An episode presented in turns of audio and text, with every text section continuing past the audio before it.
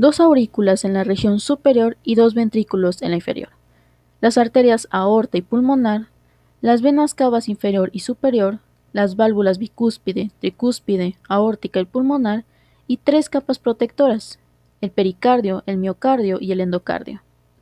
Un grueso tabique que separa las zonas derecha e izquierda impide que la sangre pase directamente de un lado al otro.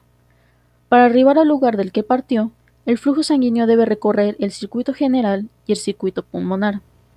Al impulsar la corriente sanguínea se contrae y cuando la recibe se dilata.